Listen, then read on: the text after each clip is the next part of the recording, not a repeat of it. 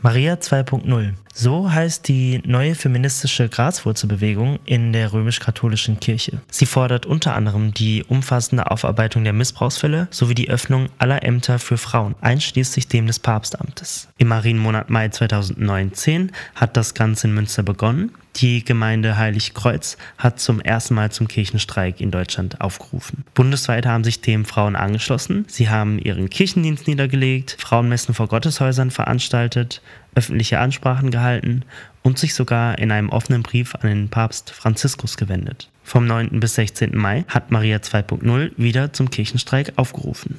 Ich spreche heute mit Dr. Claudia Lücking-Michel. Sie ist Theologin, ehemalige CDU-Bundestagsabgeordnete und Vizepräsidentin des Zentralkomitees der deutschen Katholiken.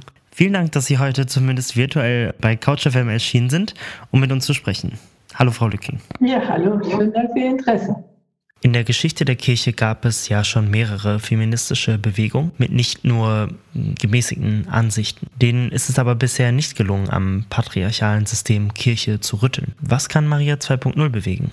Was kann Maria 2.0 bewegen? Sie haben schon unheimlich viel bewegt in dem Jahr. Es ist ihnen wirklich gelungen, im Mai 2019 von einer kleinen Initiative zu einer bundesweit, ja, ich glaube schon fast weltweit beachteten Aktion zu werden. Im Vatikan hat man sich verstört gefragt, was ist das denn? Frauen, die streiken. Und von daher haben sie schon einiges erreicht. Okay, also Aufmerksamkeit und die gemeinsame Aktion, das ist ja nun das eine. Welche Erfolge konnte Maria 2.0 denn konkret verbuchen?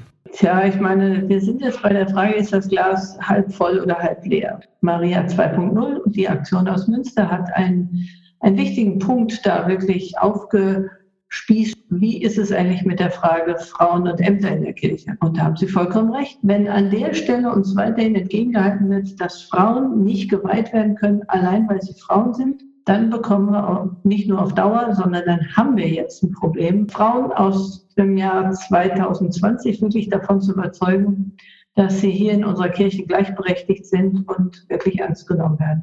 Ja, ich habe mal einen Blick in die Bibel geworfen für unsere weniger bibelfesten Hörerinnen und habe da Stellen gefunden, die wirklich erschreckend frauenfeindlich sind. Zum Beispiel im ersten Brief an die Korinther, Kapitel 14, ab Vers 34. Wie es in allen Gemeinden der Heiligen üblich ist, sollen die Frauen in der Versammlung schweigen. Es ist ihnen nicht gestattet zu reden. Wenn sie etwas wissen wollen, dann sollen sie zu Hause ihre Männer fragen. Ich sehe hier zumindest wenig Spielraum für Interpretationen, was die Bibel über die Rolle der Frau denkt? An der Stelle ähm, kann man nicht lange rumdeuten. Das äh, wäre echt ein Gedankenakrobat, wenn man da nicht sagen müsste, da steht es Nummer eins zu eins. Die Frauen sollen schweigen und sind den Männern und ihren Ehemännern, den Hausvorständen untertan. Komma aber, es gibt ganz am Anfang die Stelle, wo in der Schöpfungsgeschichte gesagt wird, geschaffen wurden sie Frau und Mann als Gott ebenbildlich. Das heißt, die eine Stelle, die kann man jetzt hochhalten und ich hole fünf andere raus und halte sie dagegen.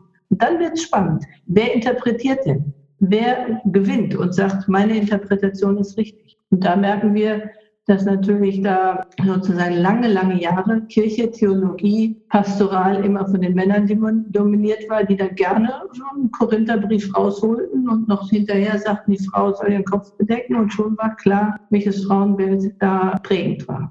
Von oben kam ja auch schon eine Antwort. Papst Franziskus hat sich geäußert, zumindest indirekt, zur Frauenrolle in der Amazonas-Synode im Februar diesen Jahres. Und dort hat er gesagt, dass Klerikalismus nicht die Antwort sei, sondern dass Frauen stark aus der Gemeinde agieren können. Ist das jetzt eine Stärkung der Rolle der Frau oder eher eine Ausflucht?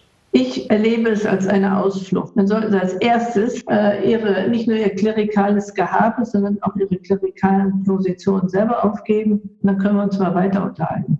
Die Kirche hat ja schon länger das Problem, dass ihr die Mitglieder verloren gehen, was unter anderem darauf zu führen ist, dass sie einfach keine Lösung findet, wie sie mit den Missbrauchsfällen umgehen soll. Sie kommt nicht in der Moderne an so richtig und jetzt beklagen sich auch noch zu Recht Frauen darüber, dass ihre Stimme nicht gehört wird. Droht sich die Kirche vielleicht auch zu spalten?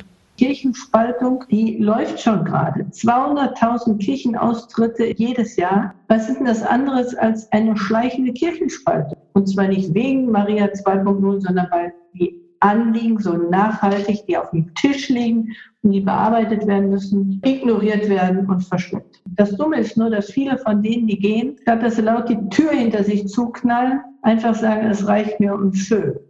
Was bewegt Sie denn bis heute dazu, Teil einer frauenfeindlichen Institution zu bleiben? Das ist die Frage, die ich meiner Tochter schon mehrfach beantworten musste, die das nämlich auch immer sagt, was willst du da eigentlich? Ich würde sagen, dass ich an mir selber merke, gerade wenn ich jetzt hier so kritisiere und in Rage gerate, wie wichtig mir Kirche ist, weil mir die Botschaft, die dahinter steht, wichtig ist. Äh, weil sozusagen so viel Energie, so viel Emotion kommt, weil unterm Strich, ich sage, es ist mir viel zu wichtig, als jetzt aufzugeben und zu gehen. Aus jedem puzzeligen Verein trete ich aus, wenn es mir reicht. Aber Kirche ist mehr als irgendein Verein, in dem ich äh, mit Danke, dass Sie sich die Zeit genommen haben, heute mit uns auf Couch FM über Maria 2.0 zu sprechen. Ja, vielen Dank Ihnen. Tschüss, Frau Lücking.